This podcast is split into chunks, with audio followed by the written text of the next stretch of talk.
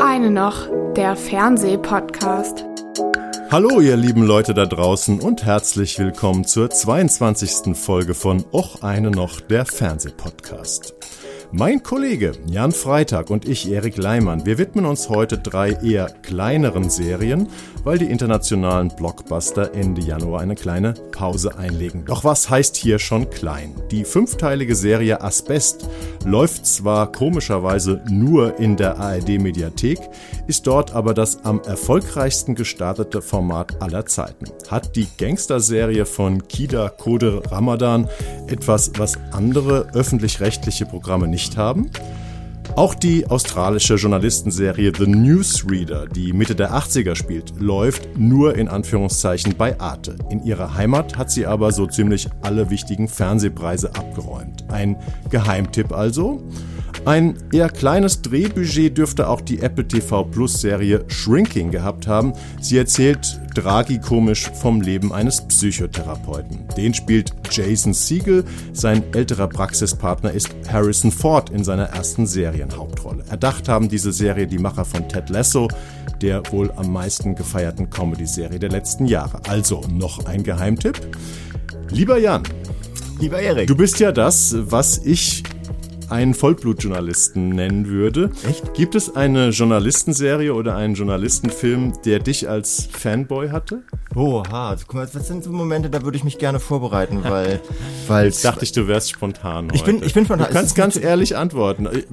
Also ich habe keine journalistische Fanserie. Also nee, Fanserie habe ich nicht. Ich weiß nur, dass ich ich habe schon öfter darüber geschrieben äh, und habe dabei so Querschnitte gemacht, wie wird eigentlich mit Journalisten und Journalistinnen umgegangen in, äh, in, in, in der Fiktion, in der deutschen, aber auch in der internationalen Fiktion und bin da so ein bisschen zu dem Schluss gekommen, dass wir echt keinen besonders hoch angesehenen Berufsstand haben. Äh, werden gerne mal so als so so, so Schmierlappen, die irgendwie an der Ecke stehen und den Leuten auf den Sack gehen oder irgendwelchen Menschen, die es nicht wollen, ein Mikro vor die Nase drücken oder sowas. Das heißt, wir sind, wir sind da nicht besonders wohl gelitten. Aber ich bin natürlich extrem geprägt worden von Die Unbestechlichen damals.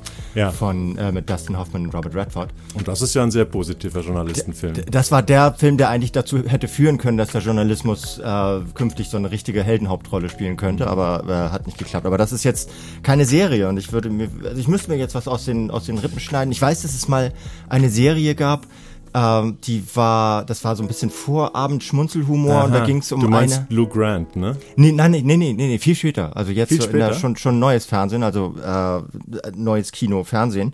Da ging es um, es war wie gesagt ein Schmunzelkrimi, da ging es um so eine Redaktion in Dortmund oder sowas mit drei, drei RedakteurInnen und einer hat die ganze Zeit Pornos geguckt, der andere war ständig besoffen und äh, die eine Sekretärin, die strunzdoof war. Und Okay, das das, war habe so. ich, glaube ich, verpasst. Aber ansonsten, nee, mir fällt nichts ein, ich bin nicht spontan. Nee, ich, ich musste nur, ich dachte, du würdest jetzt auch auf Lou Grant gehen, Mhm. weil ähm, das hat mich so in meiner Kindheit so ein bisschen begleitet. Lief von 77 bis 82 bei äh, CBS, aber ich weiß nur noch, dass immer, wenn ich diesen Glatzkopf, diesen Typ mit dem Haarkranz in der Redaktion gesehen habe, äh, dann äh, war mir schon langweilig, deswegen habe ich dann sofort ausgemacht. Also Ja, da das war ich war auch- natürlich noch ein Kind. Ne? Ja, Aber eben. Es ist, war, das war, glaube ich, ich meine, man hat damals ja viel mitgeguckt. So, ich habe das nicht gesehen, glaube ich. Ich weiß nicht, ob das bei uns zu Hause Wahrscheinlich die lief. paar Jahre, die du jünger bist, Genau, machen da das- was aus. Das hat bei mir nicht mehr ganz gereicht, aber ich weiß natürlich um die Existenz von dieser Redaktion, in der alle immer durcheinander reden und alle immer am Rauchen sind und so. Große Los. Angeles Tribune war das. Ja. Ich hätte jetzt heute auch nicht mehr gewusst, ob das Fernsehen oder Zeitung war, aber gut, wir kommen nachher noch ein bisschen detaillierter Ja. auf Journalismus-Serien und ähm, Journalismus im Fernsehen, auch ein bisschen mit 80er-Flair. Ähm, aber wir starten mit was anderem, nämlich mit einem richtigen, ja, Mediathekenphänomen. Asbest. Ich habe, äh, ist am 20. Januar schon gestartet, fünf Teile in der ARD, könnt ihr also alle sehen oder habt ihr vielleicht sogar schon gesehen. Ähm, und die Serie hatte gleich zum Start in den ersten Tagen drei Millionen Abrufe, was ein ziemlicher Hammer ist. Also ne? es ist nicht nur, das ist nicht, nicht nur richtig viel, sondern das ist, das ist so in Potenz dessen, was normalerweise Ja. ein ARD oder ZDF Mediathekenformat äh, schafft. Also es ist wirklich, es zeigt zum einen, was, äh, was Kida Ramadan, ich glaube, er sagt, lässt das Code immer weg. Okay, aber ist ja auch schwierig auszusprechen. Ist auch schwer, also für uns, ich glaube, für ihn ist es ganz easy. so, aber ähm, der, der äh, hat natürlich auch eine ganz schöne Fanbase. Also zum einen durch seine Serien, äh, die er, in denen er mitgespielt hat, also sowas wie Four Blocks. Das ist äh, in einer in einer Ziel in einer extrem internetaffinen Zielgruppe sehr sehr äh, gut geklickt und sehr sehr gut äh, sehr also auch hoch beleumundet. Und er ist als Typ halt auch einfach echt so, er ist purer Hip-Hop, obwohl er gar keinen Hip-Hop macht. So, und das, und das schafft, äh, das, das verschafft der ARD eine Zielgruppe, die sie normalerweise nicht erreicht. Er ist ja relativ ARD-treu. Ne? Er hat, glaube ich, äh, vor ein paar Monaten sein Debüt, Regiedebüt als Spielfilmregisseur gegeben. Mhm, in Berlin Hast du auch kein gesehen? Rosenbaum, ja, äh, Ja. kein Orangenbaum, habe ich Habe ich gesehen. nicht gesehen. Aber Ist er interessant, der ARD treu. Ah, ne, Quatsch, TNT war ja äh, Fort Blocks, also es war ja privat. Ja, ich glaube, er macht der- aber eigentlich relativ viel fürs Öffentlich-Rechtliche. Er nimmt die Plattform, die man ihm bietet. Und wenn das so eine ist wie diese hier, die ihm diese Möglichkeiten zur Verfügung stellt, äh, zusammen mit Juri Sternburg, der das Drehbuch geschrieben hat. Äh, ich erzähl mal, worum es geht. Es Genau, geht mach das äh, mal. um den jungen Berliner Fußballer Momo, äh, nicht Spitznamen Mohammed, ein äh, so Flüchtlingskind in vierter Generation, nehme ich mal an oder so. Ich weiß es gar nicht Ist ganz jetzt, genau. Hast du dir ausgedacht oder ist das verbürgt? nee, nee, das habe ich, das hab ich einfach mal so, habe ich jetzt mal so geschlussfolgert. Ähm, der äh, kurz vor einem Profivertrag bei Hertha BSC steht und parallel an einem Raubüberfall teilnimmt, der ihn kurz darauf für neun Jahre in den Knast bringt. Und äh, dort kommt er an, relativ bald. In, also ich meine, die ist natürlich auch nicht lang, die Serie mit fünf Teilen, aber er kommt also relativ zügig an in diesem Knast. Und ähm, dann beginnt ein unfassbarer Überlebenskampf, den er in diesem knüppelharten Alltag, in dieser, in dieser streng männlichen äh, Hierarchie, in diesem Hierarchiesystem zu bestehen hat. Ähm, und hat aber gleichzeitig auch noch einen Onkel, der ihn in den Knast gebracht hat, aus seinem, ist immer ist so ein, ist so ein be beschmutzter Begriff, aber es ist halt ein Clan, ein äh, arabischstämmiger Clan in Berlin.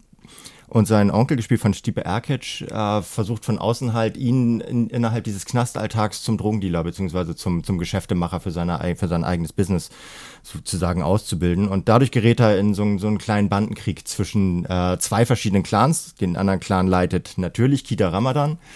Und äh, wir schauen ihm also dabei zu, wie, er wie er in die Mühlen dieses, äh, diese, dieses extrem hierarchischen Männermachtsystems gerät und gleichzeitig aber auch die Chance bekommt, daraus auszubrechen, weil es eine Fußballmannschaft gibt in diesem, äh, in diesem Knast.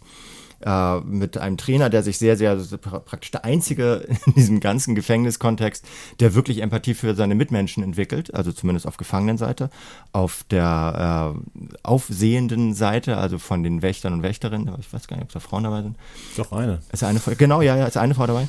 Äh, die sind im Grunde genommen äh, mindestens genauso schlimm wie die, wie die äh, Insassen in der, in der JVA, wenn nicht sogar schlimmer teilweise. Und der Film, beziehungsweise die Serie, fußt ja auch so ein bisschen, auch wenn sie, glaube ich, nur so einen Aspekt äh, mit dem Fußball rausnimmt, auf so einem Buch, ne, was einer geschrieben hat, der ähm, der Trainer von so einer Gefängnisfußballmannschaft war. Und zwar sogar der von Santa Fu, gegen die du, glaube ich, schon regelmäßig gespielt hast. Genau. Ja, ja, ich kannte den, ich kannte den auch persönlich, weil ich den immer äh, kennengelernt habe, wenn er an der, auf der Trainerbank saß. Gerhard Ja. Mewis heißt der, der hat ein Buch geschrieben, das heißt Fair Play mit Mördern. Und es ist tatsächlich, Santa Fu ist eine von diesen JVA'n, wo du erst reinkommst, wenn du, glaube ich, dreieinhalb Jahre äh, bekommen hast. Und das kriegst du in Deutschland echt nicht so einfach. Das heißt, das sind sehr, sehr viele lebenslängliche, die man so LL nennt drin. Und wir haben mit meiner, mit meiner Herrenmannschaft vom FC St. Pauli haben wir drei Saisons, glaube ich, da gespielt.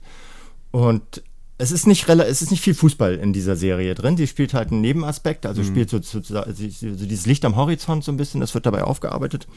Und ähm, und das, von daher hat das tatsächlich nur sehr am Rande damit zu tun, aber es hat natürlich bei mir sehr emotional sehr viel ausgelöst, weil ich das echt genauso mitbekommen habe, wie es auch geschildert wird hier, dass die Leute, gegen die du da spielst, äh, sind natürlich A, alle unschuldig und äh, B, aber auch alle echt so drauf und so gestrickt, dass du äh, im, im Zweikampf besser, ne, besser mal zurückziehst, bevor du, bevor du richtig durchziehst und dass du dem dribbelstarken äh, offensiven Mittelfeldspieler nicht, nicht zweimal hintereinander den Ball vom Fuß nimmst. So, das war wirklich ist kein Scherz, es war hart gegen die zu spielen.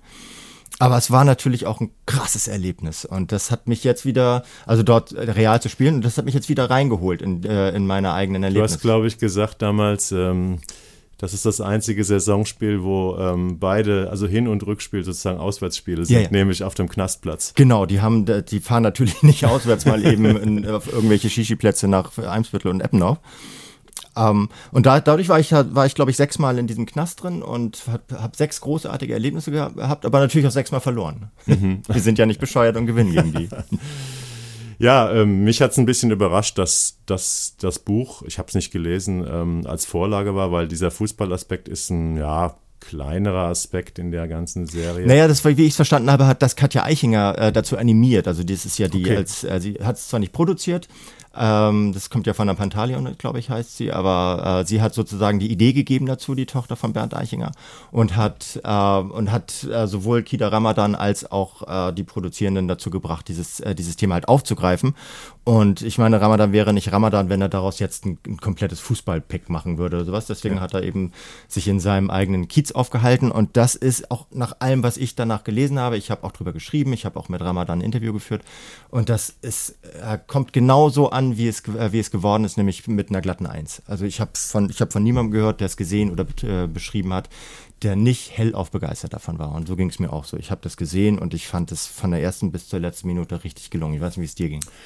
Ich habe es äh, jetzt sozusagen nachgearbeitet im Schnelldurchgang, weil ich habe mich journalistisch nicht damit beschäftigt. Ähm, ich habe es jetzt gestern und heute Morgen äh, gesehen. Ähm, ich habe auch ein paar Kritiken gelesen. Äh, die meisten sind tatsächlich ziemlich positiv bis sehr positiv. Ich habe extra nicht die DWDL-Kritik gelesen, weil da war der Autor Jan Freitag.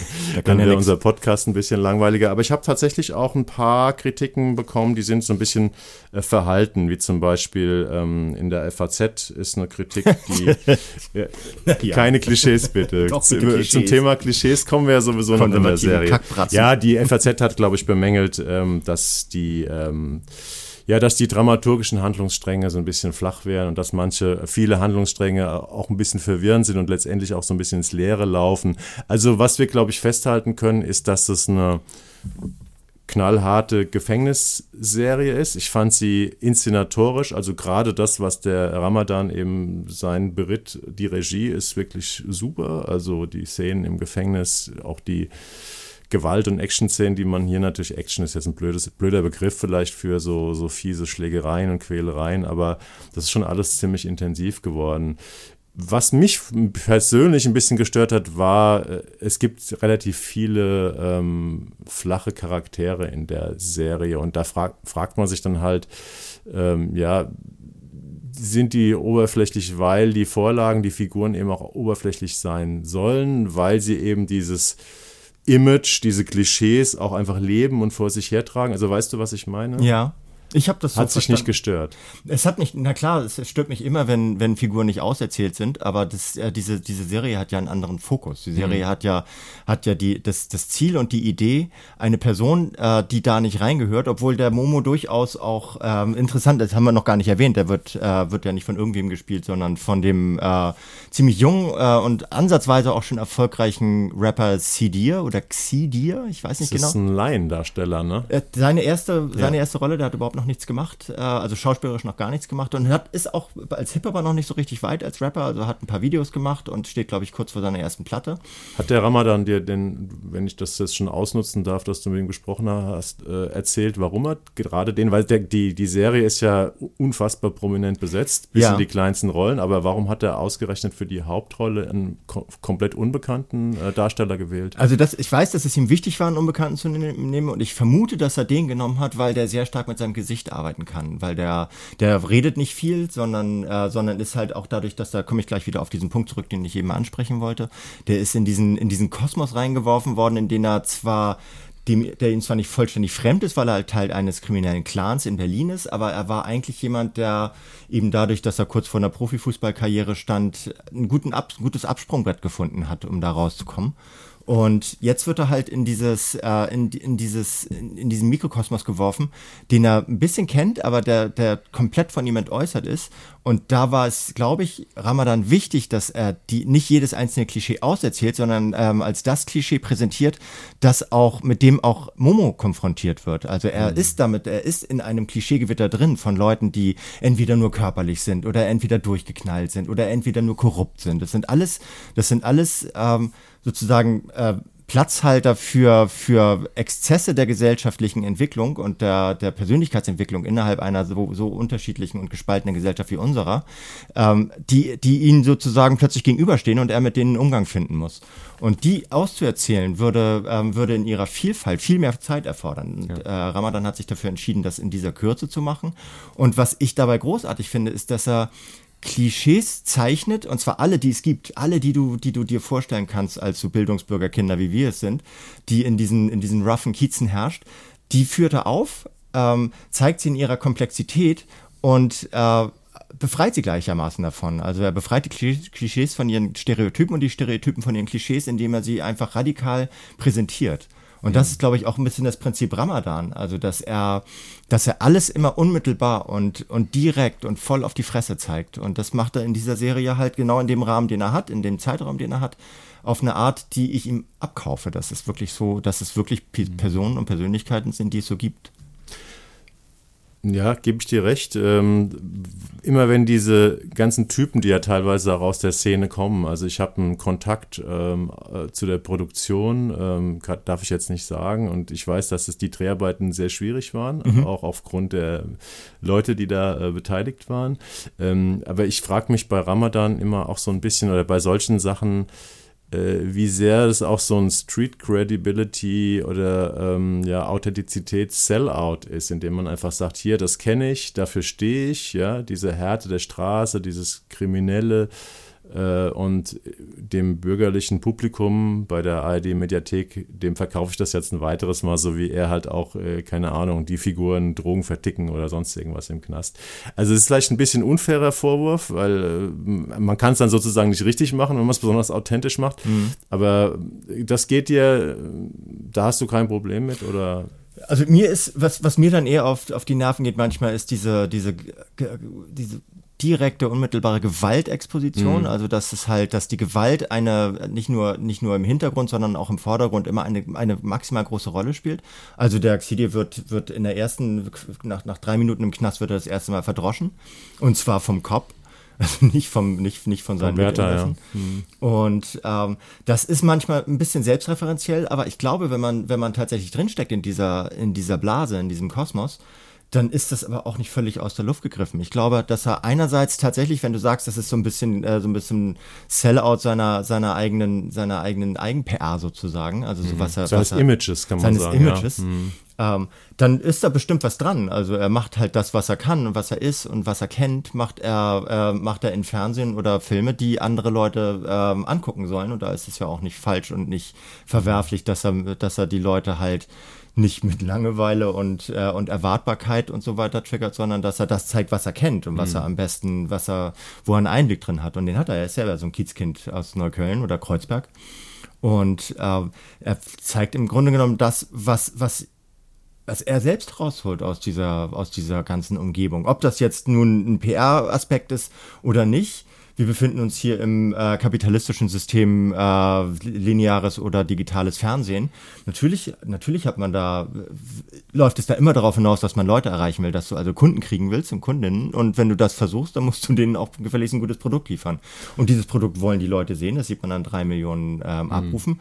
Aber er bedient des, deswegen ja keinen Mainstream. Also er macht ja keine, er macht ja keine mhm. Romcom mit einer Dreiecksbeziehung oder, oder lässt da ständig irgendwie äh, irgendwelche, irgendwelche Logos von, äh, von Autos, die, die ihm irgendwie sein, äh, seine Produktion finanzieren durchs Bild fahren oder sowas, sondern er bleibt dabei im Rahmen dessen, was man auf dieser PR-Ebene machen kann, real. Und das finde ich, das I appreciate. Also ich habe auch vorher gedacht, ähm, bevor ich es gesehen hatte, ey, warum haben die das, zeigen die das nur in der ARD-Mediathek? Das wäre doch eine große Chance für ein, auch ein lineares Publikum zu erreichen. Ähm, aber wenn man es gesehen hat, finde ich, ähm, dann denke ich ein bisschen anders äh, drüber, weil es ist eigentlich ein doppelter Vorteil, das in der Mediathek äh, zu platzieren. Einmal gewinnst du jetzt ganz neue Zielgruppen für die Mediathek. Äh, da sind ja auch ein paar Rapper, Influencer, Leute, die aus den sozialen Netzwerken bekannt sind dabei. Da sind Kultschauspieler dabei, da ist viel Deutsch-Rap mit drin. Ähm, und auf der anderen Seite, also du, du promotest richtig die Mediathek auf eine Art und Weise, wie sie vielleicht noch nie promotet wurde. Ich glaube, dass viele Leute, viele junge Leute vor allem jetzt überhaupt zum ersten Mal in die Mediathek einschalten oder erstmal gucken, wie komme ich denn da rein? Mhm. äh, welche App brauche ich dafür? Ähm, und auf der anderen Seite ist es, wäre es fürs lineare Programm wahrscheinlich auch ein bisschen zu, hart, ne? weil es ist wirklich eine sehr gewalttätige Serie. Ja, man merkt auch an, es gab ja so Formate wie Wut zum Beispiel, das ist ungefähr ja. so 15 Jahre her, wo sie da das erste Mal äh, so, so einen Einblick genommen haben, also einen, versucht haben, einen authentischen Einblick zu nehmen in äh, gewalttätige Jugendstrukturen. Und das war äh, super diskutiert worden, aber auch äh, hart angegangen worden von der Stammkundschaft. Ich weiß gar nicht, ob das damals ARD oder ZDF Das war so ein ARD-Mittwochsfilm. Ich weiß Ja. noch, dass ich den Hauptdarsteller, ähm, der diesen kriminellen Berliner Jugendlichen gespielt hat, äh, interviewt habe damals. Ein Ja. ganz netter Typ. Ich weiß gar nicht, was aus dem geworden ist. intellektueller Philosophiestudent wahrscheinlich. Aber es ist äh, so, das hat damals halt auch echt viele abgeschreckt. Also so diese, Ja. die wollen das nicht sehen, die wollen, deswegen ist es da auch gut aufge Wobei aufgehoben. bei Wut, das war ja, glaube ich, dann auch Grimme-Preis auf jeden Mhm. Fall, ähm, ging es ja genau um diese Auseinandersetzung, über die wir hier im Pratsch auch gerade reden, Mhm. nämlich ähm, ein extrem gewaltbereiter ähm, Jugendlicher mit Migrationshintergrund trifft auf eine bürgerliche Welt, die einfach nicht mit seiner, ähm, ja, mit seinem Mindset, mit seiner Gewalt umgehen kann. Obwohl sie linksliberal das am liebsten machen würden und Ja. den integrieren und was weiß ich. Äh, Das ging ja im Prinzip, war Wut ja so ein Film über die, ja, über diese Sprachlosigkeit, über den Bürgerli zwischen, der, zwischen dem bürgerlichen Lager und dem Straßenlager. ne? Ja. Deswegen war der Film damals so gut. Also unabhängig davon, wie gut er war, war aber eben auch ähm, heiß umstritten. Und das wär- wäre Klar. dieses hier, das wäre hier genau das, äh, derselbe Fall gewesen. Ja, aber hier Also, bei, bei Asbest fehlt ja diese Auseinandersetzung. Äh, Das bürgerliche Lager ist ja praktisch, ne, was ja diese ARD-Filme guckt, oder die ARD-Mediathek, die, ähm, die ist ja hier gar nicht vertreten. Es Nee. gibt ja praktisch fast nichts Bürgerliches, gut Bürgerliches in dieser. naja, es gibt so ein bisschen, so, so ein paar, so ein paar Hints. die Mutter diese, vielleicht genau, von die Jasmin Mutter. Mhm. Tabatabai, die, die versucht, eine gute, eine gute Mutter zu sein. Ja. Ähm, ansonsten sind ja auch die, die Deutschen, in Anführungszeichen die Deutschen, die da mitspielen, sind ja auch alle irgendwie Gangster oder haben zumindest Dreck am Stecken. Ja, deswegen muss ich auch noch mal einen kleinen, also weil du meinst, äh, dass es sich, dass es sich so, dass sie äh, so teilweise etwas oberflächlich und kurz angedacht ähm, skizziert werden, wenn man sich die Person von David Cross, also die, die Figur von David Cross anschaut. Ich meine, das ist auch ein Superstar, ein inter- internationaler Superstar, den er dafür gewonnen hat, so um nochmal als Zeichen Der dafür, was so der für ein Cast eher so vernünftigen Gefängnisinsassen. Ne? Ja, aber also ich, ich möchte nicht zu viel spoilern, aber der ist, äh, der bleibt im Laufe der Serie nicht so nicht so nett, wie er am Anfang Mhm. äh, den Eindruck erweckt. So und das zeigt auch etwas darüber, was der Knastalltag mit Menschen macht und was dieses dieses System Überwachen und Strafen, Michel Foucault und so weiter, was was was und das aus uns macht und warum das auch so geplant ist, weil das genau, warum es genau dieses Konzept verfolgt, Menschen nämlich zu äh, zu disziplinieren und äh, deren Persönlichkeiten zu brechen, um sie für die Gesellschaft wieder verwertbar zu machen. Denn deswegen sind die Cops, die hier zu sehen sind, also die Wachleute, ähm, sind halt in der Regel auch die weitaus größeren Arschlöcher, weil die halt aus einer Machtposition heraus agieren und nicht aus einer, aus einer so einer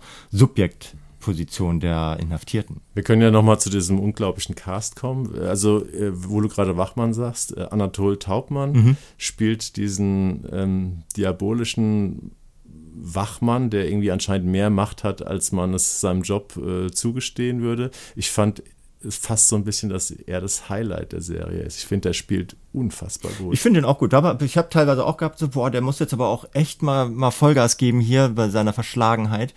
Äh, da dürfen wir auch nicht zu viel sagen. Aber was- das ist, das für ist eine Figurenentwicklung facettenreich, was der Ja. da macht. Ne? Wohingegen, was, was, was waren deine, also das, das, die Serie ist ja nur mit Superstars besetzt. Ja. Ne? Also äh, Wotan Wilke Möhring spielt auch noch so einen, äh, gegen den Typ besetzt, diesmal außer, ausnahmsweise, spielt auch so einen, so, also einen dritten Clan, so einen dritten Verbrechertypen. wir haben Frederik Klau, Claudia Michelsen, wir haben Nicolette Grebitz als Gefängnispsychologin, die Ja. äh, Michelsen spielt die Direktorin ziemlich überdreht, finde ich. Also nicht nur, weil die auf Droge ist, eben auch ein bisschen Klischee. Ja, aber sie ist halt auf Droge und ich Ja. glaube, deswegen soll sie das auch so spielen. Also, Und der Lau ist, finde ich, der nervigste Charakter. Der ist, so soll so ein Verschwörungstheoretiker auch auf Pille spielen, der überdreht maßlos. finde Ja. War- Ja, genau. Also, du hast schon, also ich muss dir in einigen Punkten zustimmen. Die Figuren sind manchmal, äh, die wollen in zu kurzer Zeit zu viel Ja. von sich und äh, kriegen deswegen die kriegen nicht so ganz den den Kreis wieder abgerundet. Aber ähm, es ist äh, es ist halt auch seine Family, glaube ich. Also es ist auch so. Ja, also er hat ein, ein super Adressbuch, wahrscheinlich Ja. mit das Beste im, in der deutschen Film- und Fernsehlandschaft, der Und wenn, und wenn so Leute anrufen, das ist so wie als wenn, als wenn äh, Tarantino anruft, so, die sagen da in der Regel nicht nein, weil das halt auch einfach, stelle ich mir so vor, ist vielleicht auch wiederum ein Klischee, die Arbeitsatmosphäre geil sein muss da am Set. Also es ist wahrscheinlich wie eine Tour von Seed oder sowas, wo sich alle total lieben und eine geile Sache machen und äh, das Publikum begeistern. Das schweißt natürlich auch zusammen und ich glaube, deswegen äh, kriegt er auch immer alle Leute. Und das, ich bleib dabei, ich finde, es ist dem was richtig Gutes gelungen. Es hat natürlich, es gibt nicht die perfekte Serie, außer Six Feet Under. und und ähm, also bei, bei, allen Klischees und Stereotypen hätte ich mir dann tatsächlich manchmal gewünscht, sie hätten sich ein bisschen mehr Zeit genommen, also vielleicht noch drei Folgen oben raufgepackt. Ich weiß nicht, ob das. Wobei äh, man ja auch, wenn mal we jemand wirklich zum Punkt kommt, wie der Ramadan, mit diesen fünfmal ja. 38 bis 41 Minuten, muss man ja auch mal loben, ne? weil wie oft loben. sehen wir, gucken wir hier Serien, wo wir denken, oh Gott, der, der sechs mal 45 Minuten, die man in der Hälfte erzählen hätte können, oder noch schlimmer, zehn Folgen, ah, eine Stunde oder so, ne? In Amerika, aus Amerika gern mal. Also muss es auch mal loben, dass hier jemand zum Punkt kommt. Genau, man muss eh ohnehin auch öfter mal loben können. Also, insgesamt, Fazit, ähm, für dich eine glatte 1. Für mich eine glatte mich, 1. Für mich eher so eine 2. Äh, ich gebe auch zu, die Serie ist wirklich super gefilmt, macht ganz viel Spaß anzugucken. Ähm, Soundtrack ist auch ziemlich gut. Na klar. Finde ich. Ähm, fügt sich gut ein. Hat Titeltrack der, ist, glaube ich, von Von dem. Von? Von Sidia, Von dem Hauptdarsteller. Ja, von ne? dem Hauptdarsteller. Mhm. Und Asbest äh, wird dann auch irgendwann in der dritten oder vierten Folge aufgeklärt, äh, warum die Serie Asbest heißt. Äh, wir sagen da nichts zu. Wir sagen wir mal nichts. Ich glaube nee. aber, der, der Ramadan hat sich diese Zeile dann gesichert mhm. in, in seine Rolle als einäugiger Gefängnispate. Ja, also auf jeden Fall eine Serie, in die ihr mal reingucken solltet. Und ich würde noch den Tipp geben, ich fand die erste Folge sch deutlich schwächer als alles, was danach kommt. Also ich habe nach der ersten Folge so ein bisschen Angst vor Laienschauspiel gehabt. Mhm. Ähm, wird dann aber ab der zweiten Folge, die im, im Gefängnis spielt, deutlich besser. Also für mich auch eine Empfehlung, solltet ihr auf jeden Fall mal anchecken und ihr solltet sie, wenn ihr es noch nicht getan habt, über die erste Folge hinaus anchecken. Erst nach der zweiten glaube ich, kann man wirklich ein fundiertes Urteil bilden. Glaubst du, letzte Frage dazu, dass wir die Serie, wenn es dann um Preise geht, äh, Fernsehpreis, Grimme-Preis, dass sie da auftauchen wird? Das glaube ich nicht. Warum nicht? Das, ich, also ich glaube, weil, äh, weil sie dafür tatsächlich zu, äh, zu fokussiert ist auf dieses eine, dieses eine äh, Thema und das dann aber nicht ausdifferenziert. Also weil der, mhm. der Fußball spielt daran eine zu geringe Rolle. Ich glaube, wenn sie das gemacht hätten, hätten sie eine Chance gehabt. Ich glaube, es ist tatsächlich für die, für die ARD-Mediathek äh, gemacht und dort ein bisschen an den Rand äh, gedrängt. Das ist, glaube ich, reicht nicht aus für äh, gegen die großen Dinger, die jetzt laufen, also die oder die schon gelaufen sind. ja, wobei Grimme-Preis ja nicht unbedingt nur die großen Sachen auszeichnet. Nee, aber die, ne? die eine andere Popularität ent, äh, entfalten ja. und äh, auch anders, anders besprochen werden. Ich, ich könnte es mir vorstellen. Ja, kannst du dir vorstellen. Ich mhm. bin da ein bisschen skeptisch. Ich weiß es nicht. Wir werden es erleben. Ja. Ja, dann äh, kommen wir zum, zur zweiten ähm, Serie, The Newsreader.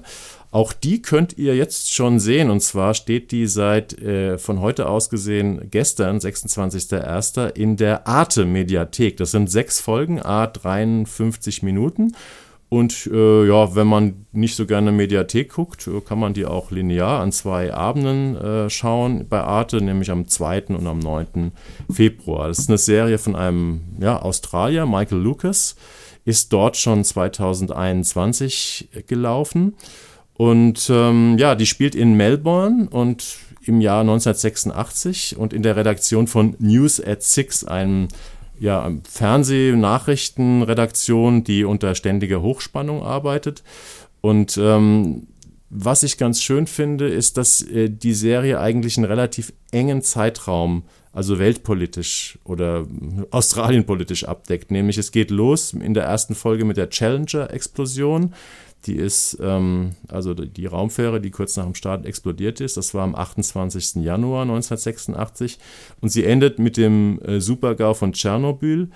26. April 1986, also wir reden hier so über ja ziemlich genau drei Monate äh, die wir äh, in den, die wir die Nachrichtenlage begleiten. Aber es ist jetzt keine Doku-Serie über die Nachrichten des Frühjahrs 1986. Die laufen, sondern die laufen immer so mit. Diese, das, die Nachrichten sind super verwoben mit dem Cast oder mit der Redaktion von diesen News at Six. Und die Hauptdarsteller sind die Star-Moderatorin Helen Norville, gespielt von Anna Torf und ihrem jüngeren Producer-Kollegen Dale Jennings, gespielt von Sam Reed. Und das sind äh, ja lustigerweise zwei Schauspieler, die wir in der letzten Folge erst hatten, nämlich Anna Torf spielt die Freundin von Joel in uh, The Last of Us und ähm, der ähm, der Sam Reed ist äh, einer der Vampire, das ist der blonde Vampir in Interview with the Vampire. Ne? Ja, beide, beide nicht so richtig gut zu erkennen. Also so den Namen war, waren mir dann geläufig, dadurch, dass wir so bei, dass wir ähm, gerade erst darüber gesprochen hatten, aber bei der ähm, bei der Frau dachte ich zuerst, als ich es als ich gesehen hatte, ist das die, wie heißt sie, Strahovski? Ah ja. Die, mhm. die, die auch so ein bisschen. Ist auch eine Australierin, ist auch eine Australierin. Ne? Ich weiß ja, gar nicht, aus Handmaid's Tale, ne? Ja, genau. Ja, ja. Mhm. Ähm, und äh, ja, das ist, äh, sie, sie, spielen halt hier, also sie spielt in äh, Last of Us dann gar nicht so eine lange Rolle, ist jetzt ein bisschen gespoilert, ja. aber das darf man jetzt vielleicht auch sagen, so weil die Leute es ja eh alle gucken. So, aber ja, es ist eine interessante Koinzidenz. Es ist, ähm, ich, ich habe nie Fringe geguckt. Anna Torf ist ja auch eine australische Schauspielerin, genau wie Sam Reed ein australischer Schauspieler ist. Aber Anna Torf ist ein ganz großer Star. Ne? Die hat mhm. äh, über viele Staffeln, äh, ich glaube 100 Folgen haben die gedreht oder sowas, äh, die Hauptrolle in, in Fringe. Das war diese Mystery mhm. Äh, Detektiv-Serie, die auf Pro 7 äh, lief. Aber da war sie sozusagen der Headliner. Und Sam Reed ist so ein, der ist auch im wahren Leben äh, sieben Jahre oder acht Jahre jünger als sie. Also äh, die, die Torf ist 43, der Sam Reed ist 35. Sam Reed ist gerade so ein, so ein sehr ganz stark aufkommender Schauspieler, der finde ich auch zu Recht. Äh, gerade beide so, Charisma auf jeden Fall. Gerade ziemlich ähm, am Kommen ist. Ja, ich habe den Newsreader mir so ein bisschen ausgesucht, ähm, weil ich äh, das interessant fand, mal eine Serie ähm, zu besprechen oder anzugucken. Zunächst mal, die praktisch in so einer Fernsehredaktion spielt, weil ich bin bis jetzt nicht so, und haben wir ja schon im Open äh, gesagt, ich war bis jetzt nicht so auf Journalismus-Serien. Also ich habe mir mal The Morning Show auf Apple TV. Da, da hat mich, das war ja so eine der ersten Qualitätsserien, also als die angefangen mit Serien bei Apple TV Plus, da habe ich mal reingeschaut jetzt. Äh, das wurde ja von Anfang an eher so mittelprächtig bis mäßig kritisiert und äh, mein Eindruck hat sich auch nicht verfestigt. Und ich habe mir auch nicht auch nie das uh, The Newsroom, also diese ja doch eher hochgelobte HBO-Serie angeguckt. Ja, es gibt ja so, äh, also gerade in Deutschland ist ja fast schon ein eigenes Genre, diese äh, so investigative JournalistInnen dabei zu beobachten, wie sie in äh, große äh, in politisch-industrielle Militärkomplexe reinstechen. Nee, in Deutschland auch. Ja. Also so, das sind dann oftmals so, so äh, waren eher so Mehrteiler, wie mit Anke Engelke, die mal so mhm. eine so eine Redaktionsleiterin, ich weiß gerade jetzt nicht, wie das, äh, wie, wie das hieß. Es war, glaube ich, waren zwei, drei oder zwei, zwei oder drei Teiler. Und es geht dann äh, immer darum, dass irgendwelche richtig krassen Leute aus der, also in, investigative JournalistInnen irgendwas krasses zutage fördern und dabei aber auch involviert werden.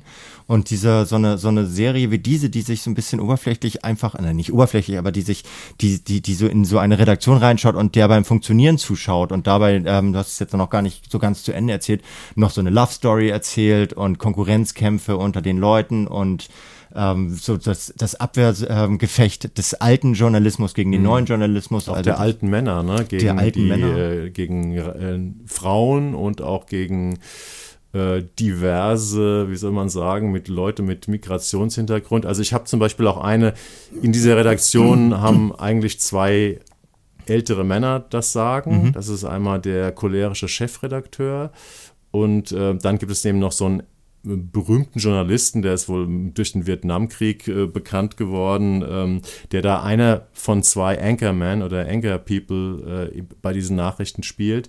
Ähm, und das ist sozusagen der Partner von, ähm, von der Anna Torf-Figur. Ne?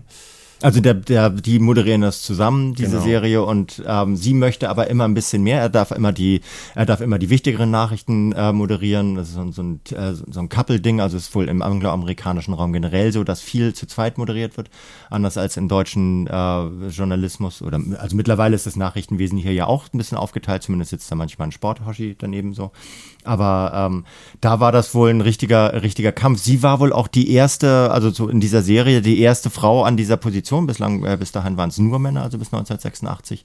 Und sie möchte mehr Einfluss und äh, kriegt ihn aber nicht, diesen Einfluss. Und das ist so, es wird so ein bisschen äh, geschildert, wie, wie sich diese, dieser, dieser alte Journalismus, der ja der einerseits sehr männlich, sehr misogyn und sehr, äh, sehr konservativ ist, andererseits aber auch noch extrem großen Wert auf die, auf die Reinheit der Nachricht und mhm. auf die Objektivität der Berichterstattung legt, wird in Kontrast gesetzt ähm, zum, äh, so, so, zum, zum Infotainment oder Edutainment, der, das halt so mit dem Aufkommen der Boulevardmedien und des äh, bei uns ein bisschen später, bei uns halt Mitte der 80er Jahre im amerikanischen Raum schon ein paar Jahre früher, der Aufteilung in öffentlich-rechtliches und privates Fernsehen äh, wiedergespiegelt wird. Also wir erleben hier ganz, ganz viele verschiedene äh, so, so Spiegelfechtereien und echte Gefechte zwischen gestern und heute. Und ich dachte auch am Anfang, als ich es gesehen habe, es hat mich so ein bisschen ratlos äh, hinterlassen, weil ich dachte, warum erzählt man jetzt hier gerade so eine Mediengeschichte aus den 80ern, wo alles immer big ist, so Big Hair, hm. ähm, Big Schulterpolster, Big Egos, ähm, Big Hardware, Big Software. Also es war alles, ist ja alles immer ein bisschen größer da in den Kulissen. Stimmt, ja, auch die Kameras und die ganze, das ganze Equipment, das ist übrigens wunderbar zuzuschauen. Ja, die Serie ist ganz, ganz toll ausgestattet und sieht eben nicht ausgestattet aus. Ja. Also es ist wirklich, ähm, das hat, war vielleicht eine Sache, die mich neben den, kommen wir gleich zu wirklich wunderbaren Figuren und, und Schauspielern als erstes reingezogen hat. Äh, wenn du in den 80ern groß geworden bist und weißt, wie Fernsehen damals aussah, du bist auf einmal wieder äh, da drin. Und bei vielen anderen Sachen, die sozusagen historisch sind und in den 80ern spielen, die sehen ausgestattet aus. Und das ist fast so, als würdest du in der Tat einer Serie der 80er zuschauen, nur dass sie vielleicht besonders gut äh, gespielt und geschrieben ist. Ja, ja, finde ich auch. Also es ist, äh, es ist gut ausgestattet, gut geschrieben und das, was ich eben sagen wollte, war, dass ich am Anfang Angst hatte, dass es dabei festhakt. Also dass es uns, dass es uns ein bisschen so, so, so, so eine kleine Museumsfiktion aus den 80er mhm. Jahren, die halt bis heute und ja mittlerweile seltsamerweise seit, äh, seit locker drei Jahrzehnten immer wieder äh, auch jüngere Zielgruppen anspricht. Also das ist, das ist ein unfassbar Einfluss, stilistisch gesehen ein unfassbar einflussreiches äh, Jahrzehnt. Die 80er. Die 80er, wenn nicht das sogar das einflussreichste der Popkultur. Und äh, da, ich habe dann gedacht, so, oh Gott, hoffentlich bleibt es nicht dabei.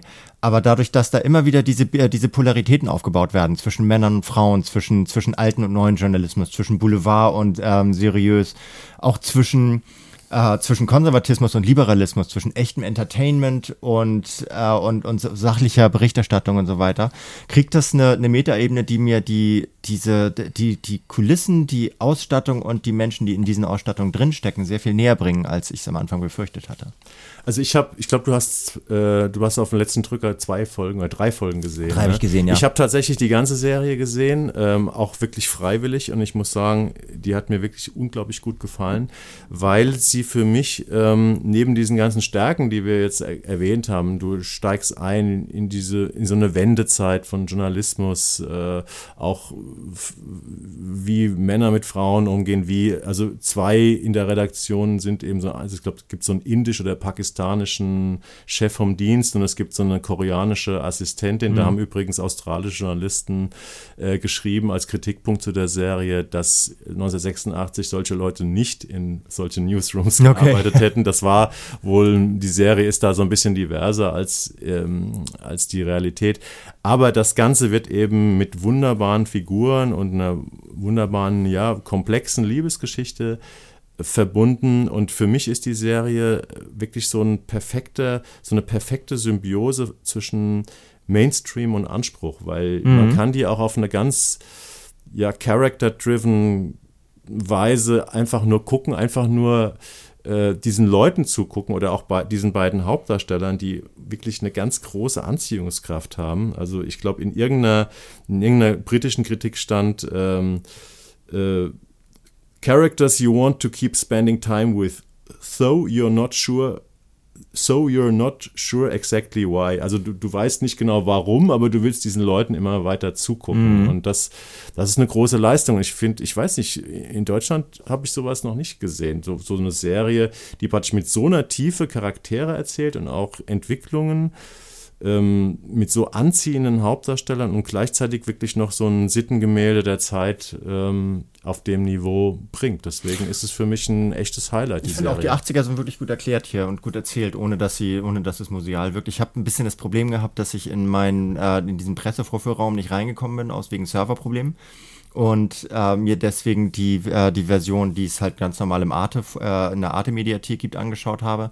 Und da gibt es, glaube ich, wenn ich, wenn ich mich total bescheuert bin, habe ich nur fünf verschiedene ähm, Arten der Verabreichung bekommen. Und äh, neben dem ähm, englischen Original, also dem australischen Original, war es noch das australische Original mit französischen Untertiteln und die, und die deutsche Synchronfassung. Und dann gab es auch noch andere. So, ich hoffe, du hast trotzdem das australische Original gesehen. Ich habe es versucht, aber das ist echt harter Ton. Man hört also, sich rein. Ja, weiß nicht. Du bist sehr viel besser im Englischen als ich. Also mein Englisch ist echt okay. Aber äh, ich habe dann immer wieder, ich musste immer wieder aufs Deutsche, ja. weil ich wirklich ganze, also gerade wenn es so, wenn es so in politische Debatten hineinging oder so in, in so äh, redaktionspolitische Debatten, dann habe ich es nicht mehr verstanden, weil das äh, australische Englisch auch nicht so einfach ist. Und die, ich will jetzt, nein, ich werde jetzt nicht auf die, ähm, auf die Synchronisation Doch, eindreschen. So kannst du gerne machen, weil kann, ich, sonst mache Kann man ich immer es. machen. So, sonst machst, machst du es gleich so. Aber das ist wirklich, es ist, es ist starker, starker Tobak. Als also ich habe, ich habe tatsächlich, ich fand es lustig, dass du gerade gesagt hast, du hast dann manchmal, wenn es um politische Geschichten ging, äh, auf Deutsch umgeschaltet. Ich habe eher auf Deutsch mal umgeschaltet bei so, es gibt da sehr, sehr feine ähm, also zwischenmenschliche Dialogszenen, mhm. wo es um Beziehungen zwischen den Leuten geht, wo ich dachte, die wirklich sehr, sehr schön geschrieben und gespielt sind, wo ich dachte, da möchte ich aber jetzt auch jeden Satz verstehen, jede Andeutung. Und da habe ich mal auf Deutsch umgeschaltet. Und da äh, läuft dir echt ein Eis, läuft es dir eiskalt den Rücken runter, weil das ist, also die Stimmen passen überhaupt nicht. Gar nicht. Äh, also die, äh, die Anna Torf hat eigentlich so eine ziemlich tiefe Stimme, so eine Altstimme. So eine rauchige, die hat so eine, so eine rauchige Stimme, ähm, die auch super so als Anchorwoman äh, in der Nachrichtensendung super funktioniert. Äh, sie spielt ja so eine äußerlich perfekt coole, die eigentlich aber im Privatleben ganz viel äh, Untiefen hat. Mhm. Verrät man, glaube ich, nicht zu viel. Ähm, aber die hat eine tolle Stimme, die Anna Torf im Original und die hat so eine quäke, quäke äh, Sprecherinnenstimme irgendwie auf Deutsch und der Sam Reed, der hat eigentlich so eine, also der hat eigentlich keine besonders gute Stimme. Es ist mir schon bei Interview with the Vampire aufgefallen, der, der hat so ein Gurgeln. Mhm. Mhm. Und ähm, was in der Serie, in der Original, ähm, also in dem Original Australisch ja super passt, weil er ja als Producer, er würde gerne, er ist sehr ehrgeizig, mhm. dieser junge Typ, er möchte gerne vor die Kamera auch Berichte machen. Am liebsten würde er sogar der Nachrichtensprecher sein. Und ähm, es gibt eine wunderbare Szene, also so eine Fremdschämen-Szene, ich glaube, das ist sogar schon in der ersten Folge. Ganz relativ am Anfang, ja. Ne, wo er dann die Chance bekommt und das wirklich komplett verkackt und äh, mit der Stimme überhaupt nicht klarkommt. Und wenn du das auf Deutsch, ich weiß nicht, wie sie es auf Deutsch gemacht haben, aber ähm, also es ist, die deutsche Stimme ist auch eine Katastrophe. Ist eine Katastrophe. Witzigerweise klingen äh, 80 äh, Prozent der Frauen in der Synchronstimme gleich. Ich glaube, das ist mhm. von derselben Synchronsprecherin äh, gesprochen worden. Weil geringes Budget war geringes für die Budget, Synchronisation. So, die sind ja. alle ein bisschen, alle ein bisschen zu hoch, alle ein bisschen zu hysterisch. So, mhm. äh, also es ist einfach das ist einfach Bullshit, die so zu, äh, zu, zu synchronisieren, weil gerade die Anna Torf halt eine echt taffe Frau spielt. Und ich finde aber, man verrät jetzt auch nicht zu viel, wenn man sagt, dass sie, äh, sie ist am Anfang, also so, so in der, im, im Einstieg in die Serie, ist sie schon ein Star. Ja. Und also News-Star und äh, sie äh, aus verschiedenen Gründen äh, gerät sie aber so krass mit ihrem Chef, mit ihrem cholerischen, sehr machistischen Chef aneinander, dass sie halt diesen Posten verliert und dann äh, springt kurz der Junge ein und es klappt aber auch nicht und so.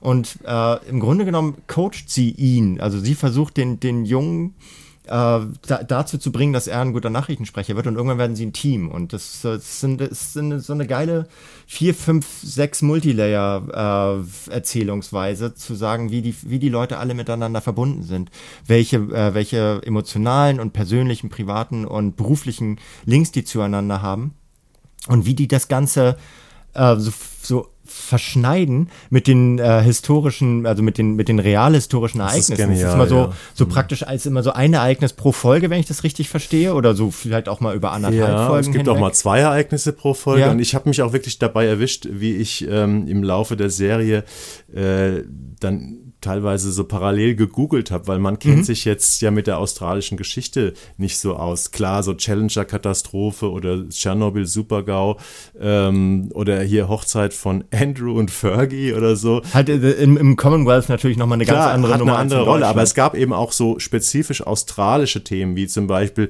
es gibt, ich weiß nicht, ob du so weit noch gekommen bist, es könnte so dritte oder vierte Folge gewesen sein. Es gibt so eine, ja, eventuell zu Unrecht verurteilte, als Mörderin verurteilte Frau, die dann, nach drei Jahren wieder, äh, weil neue Beweise aufgetaucht sind, da ging es um so einen Babymord. Ähm, das war natürlich da ein Riesenthema, davon hat hier nie jemand gehört. Nee. Da geht es dann darum, wer kriegt ein Exklusivinterview mit dieser mit dieser Frau. Mhm. Ähm, oder es gibt etwas später, gibt es eine Explosion ähm, ganz in der Nähe von einem Ort, wo der, ähm, wo der die Sam Reed-Figur so eine kleine, so eine sinnlose kleine Film macht. Und dann dachte ich auch gleich, oh, gab es diese Explosion wirklich? Und na klar, äh, The Melbourne Bombing von 86 und so. Und ähm, es gibt aber auch ganz große Themen wie zum Beispiel Homosexualität ja, äh, AIDS. oder AIDS, die äh, gerade, da kann man sich noch freuen, oder kannst du dich noch freuen, wenn du hoffentlich auch noch die letzten drei Folgen siehst. Äh, die werden am Ende, wird die Serie nochmal richtig, richtig stark, muss man sagen. Nochmal ne? stärker, okay. Nochmal ja, stärker geil. auf jeden ja. Fall. Also es ist auf jeden Fall ein richtiger, äh, wichtiger Aspekt, dass es so die weltpolitischen Ereignisse abgräst, äh, abgräst, abgrast. Äh, und auch mal so ganz wichtig in der Zeit ja Gorbatschow und, äh, und die Öffnung des Eisernen Vorhangs und so weiter, weil sie, weil sie die, die, die emotionale Erzählstruktur dabei nochmal noch mal so in der Realität grundieren und dann nochmal so Flöcke in die, in die Wirklichkeit reinschlagen, die das Ganze noch mehr, bis, die, die dem Ganzen noch mehr Substanz verleihen. Und deswegen, ich will die jetzt auch nicht zu sehr feiern, weil ich kenne ja bislang erst drei Folgen ja. und musste sie teilweise in der deutschen Übersetzung ertragen. Ja, so hast du ein paar aber, Nachteile, ja. Ja, aber ich glaube tatsächlich, da, also, so, also trotz all dieser, dieser Makel, die, äh, die halt meinen bisherigen Konsum dieser Serie äh, getrübt haben, glaube ich tatsächlich, dass das eine ganz große Serie ist. Ja. Und das ist so ein bisschen, äh, ich, ich freue mich natürlich für Arte, dass die sowas dann im Programm haben, aber ich glaube, es werden viel zu wenig Leute schauen. Das werden also. viel zu wenig schauen, deswegen kann ich euch nur empfehlen, äh, tut das, macht's im Original mhm. äh, mit Untertiteln, sofern verfügbar. Französische und, Untertitel, äh, also. Na, meinst du nicht, dass es dann auch Deutsche gibt? Ich hoffe es, ja, weiß ich nicht. Wenn, also wenn es wenn die gäbe, warum nicht jetzt schon so? Also ich habe das, ich habe es tatsächlich mit französischen Untertiteln geguckt, damit ich so ein, also wenn ich es im Englischen geguckt habe, damit ich so einen kleinen Trigger mehr habe oder ein, ein so ein, ein, so ein, äh, eine Information mehr habe, um es zu verstehen mit meinem Schulfranzösisch. Also ich finde ja, dass man sich in das Australische rein reinhören kann. Es ist nicht ganz so, äh, also ich fand, ich finde so amerikanische Serien, die mit ganz, ganz starken Südstaaten-Akzenten ja, arbeiten, finde ich noch viel härter. Ja. Ansonsten bleibt uns noch zu sagen, ähm, The Newsreader, äh, es gibt jetzt schon einen Trailer zu der zweiten Staffel. Äh, die kommt irgendwann ähm, 2023, also es wird weitererzählt. Äh, die Serie spielt dann im Jahr 1987.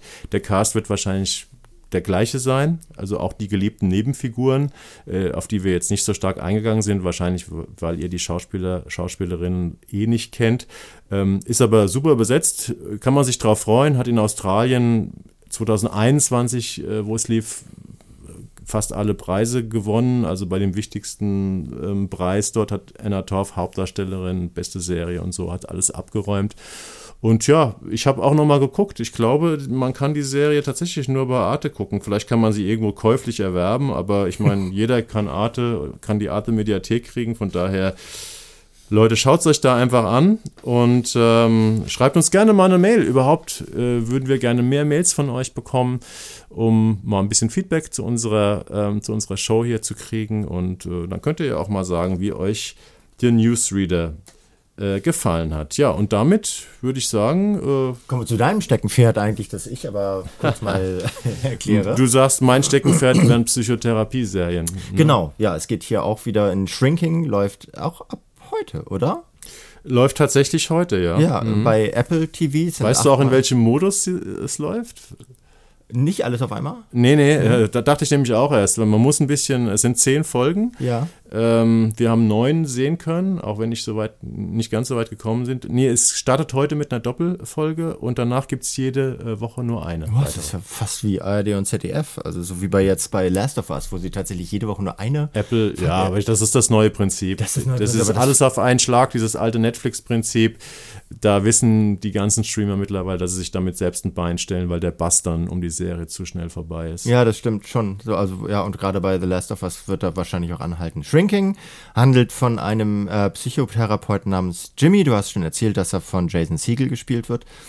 Der äh, ist Psychotherapeut. Ich glaube, es ist in, äh, in Kalifornien äh, sowas wie Ich glaube, Pasadena, also so der Ja. Dunstkreis von LA. Ja. Ja, es wird so ein paar Mal werden so ein paar Names gedroppt von Orten, aber es ist nicht so richtig hundertprozentig klar für jemanden, der da nicht wohnt.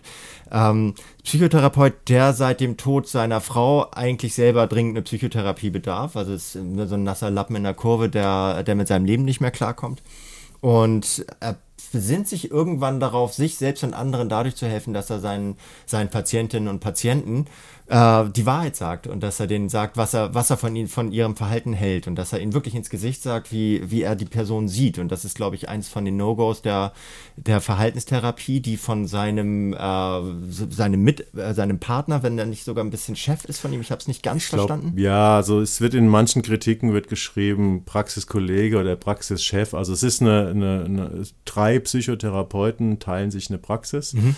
Und der älteste und erfahrenste, ähm, vielleicht der Chef von dem Laden, ist ähm, Harri- wird von Harrison Ford gespielt in seiner allerersten Serienhauptrolle. Ja, der, heißt Paul, ist halt wirklich schon sehr alt. Ich meine, Harrison Ford ist auch 80, Mhm. er glaube ich. 80, so. ja. Äh, finde ich auch kleine Kritik zwischendurch. Ich finde die mittlerweile auch echt zu alt. Also man, man merkt es ihm an, dass der in dem Alter wahrscheinlich nicht mehr da arbeiten würde. So. so In Amerika kannst du so lange arbeiten, wie kannst du du. willst. So, also, aber das ist egal, das ist nur ein Randaspekt. Ja. Ich will hier auch kein Ageism äh, weitergeben. aber es- Age-Shaming. Age-Shaming. Aber es ist auf jeden Fall so, dass der, der ist so ein bisschen, äh, selbst wenn er nicht der Chef dieser Runde ist, er gilt, äh, zumindest so in dem, was ich darüber gelesen habe, als einer der großen äh, Miterfinder der Verhaltenstherapie, also einer der, äh, einer der wichtigen Stränge der, der psychotherapeutischen Behandlung.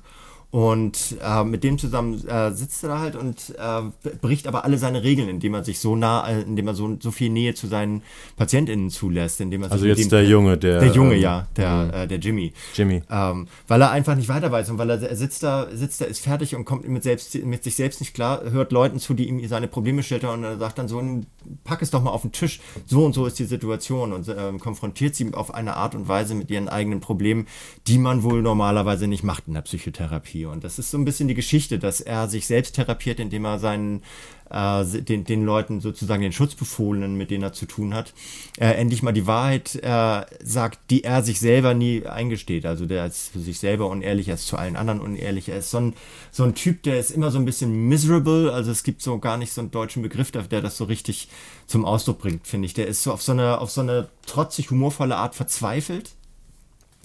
Und es ist auch so, dass alle Leute in seinem Umfeld äh, mit, so einer, mit so einer Mischung aus Mitleid und Verste äh, Verständnislosigkeit auf ihn Ja. blicken. So, und er, ist, sein, er hat eine Tochter, die, äh, die ihn hasst, äh, eine Nachbarin, die so ein bisschen die Mutterrolle einnimmt, die ihn aber auch irgendwie hasst.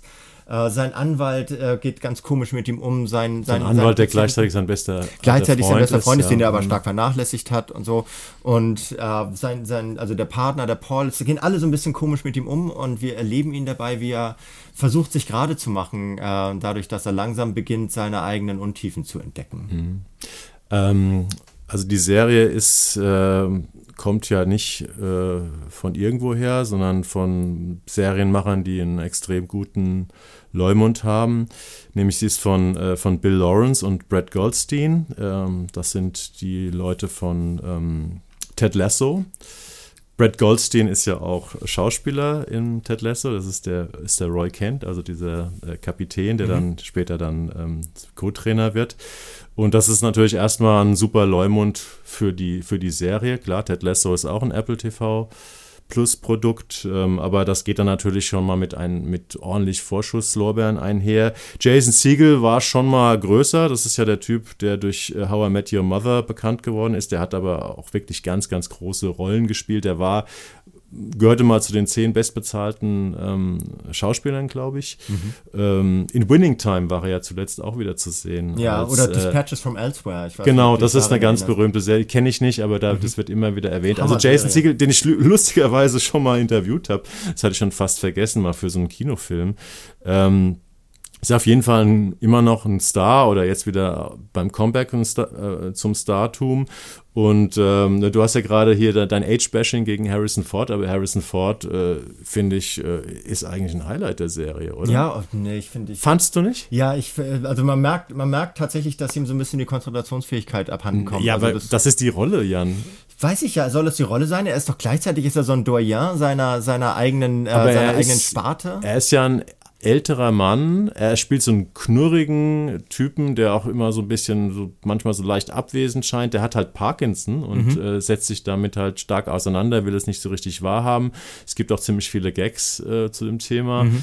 Ähm, ich fand eigentlich gerade diese sehr, sehr spröde Art, äh, wie er diesen alten Mann spielt, diesen alten Therapeuten spielt. Der ist halt auch so schwer zugänglich. Ne? Es gibt die dritte Person, die dritte Therapeutin ist eine jüngere schwarze äh, Frau, die dann noch in der Praxis äh, mit drin ist.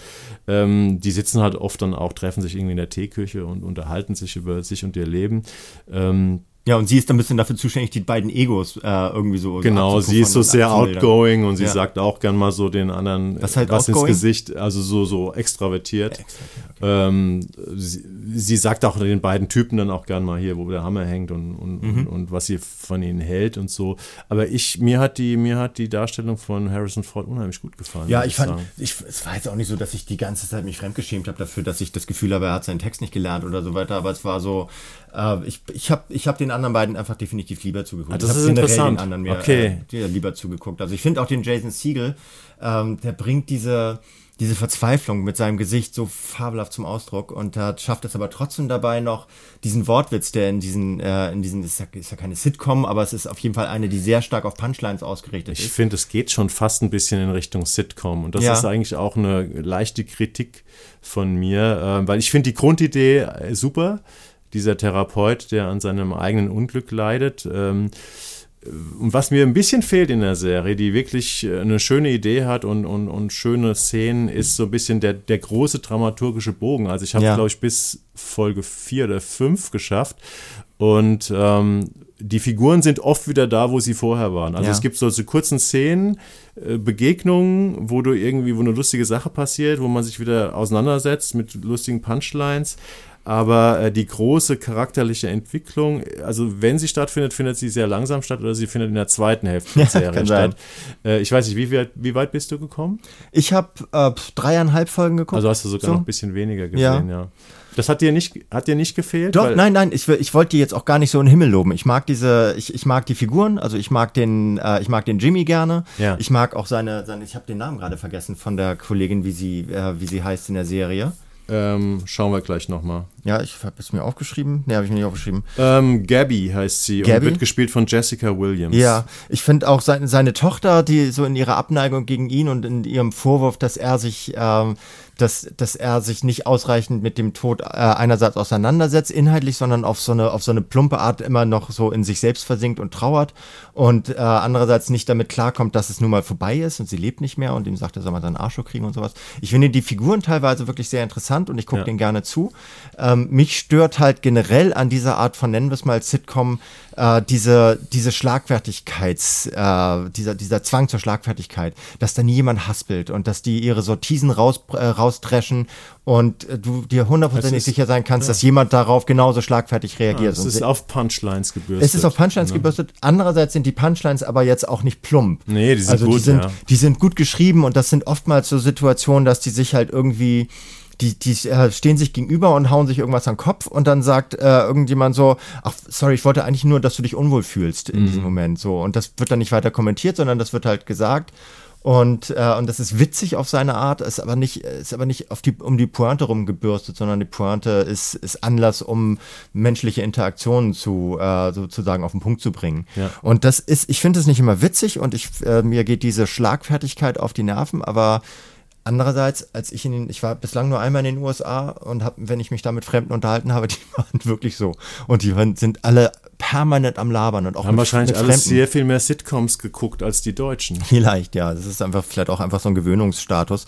Deswegen, ich bin da auch so ein bisschen hin und her gerissen, ob ich die, ob ich die Serie auch in dieser Länge von zehn Folgen so, äh, so überzeugend finde. Aber ich gucke dem Jason Siegel so gerne beim mhm. Verzweifeln mhm. zu und äh, den anderen, wie sie damit umgehen, dass das, äh, dass das dann auch einerseits ein paar Punchlines rechtfertigt, manchmal geht es da auch richtig zur Sache und es wird sich auch geprügelt und so weiter. Und äh, manchmal ist es sehr feiner Humor und deswegen finde ich jetzt, wo wir vorhin beim Neben Noten vergeben wären, wäre ich ja definitiv nicht bei einer Eins. Aber für eine Sitcom mit, mit so einem psychotherapeutischen Hintergrund ist es auf jeden Fall äh, ist ein gut geworden. So.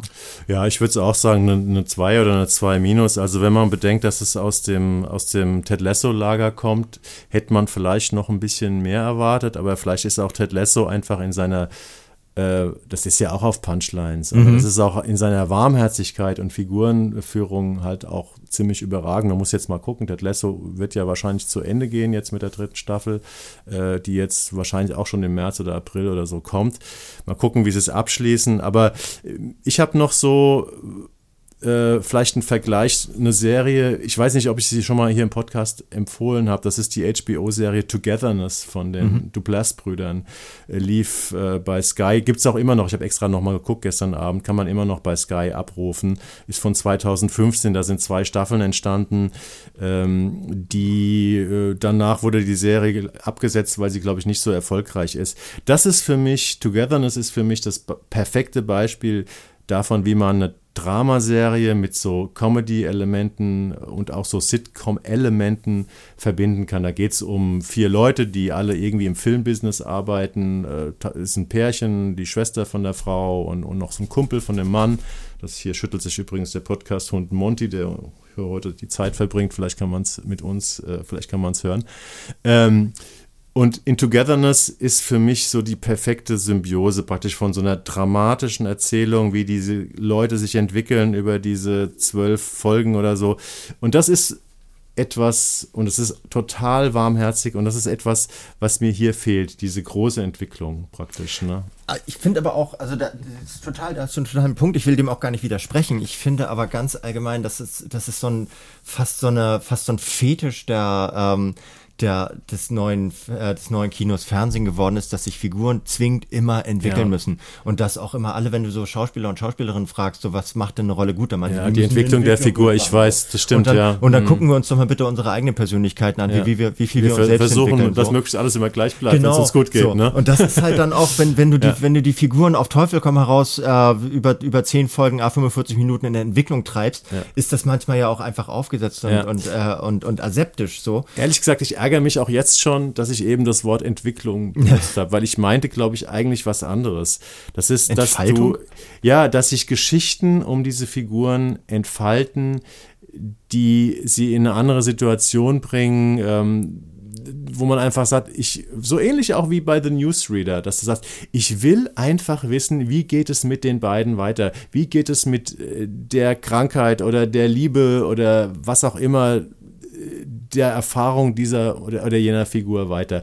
Und das ist eine Frage, die habe ich mir bei Togetherness gestellt, die stelle ich mir bei The Newsroom, äh, bei The, The Newsreader, weil ich wissen will, wie geht es denn mit den Figuren weiter. Und ich weiß nicht, ob ich mir die bei äh, Shrinking stelle. Das weiß ich auch nicht.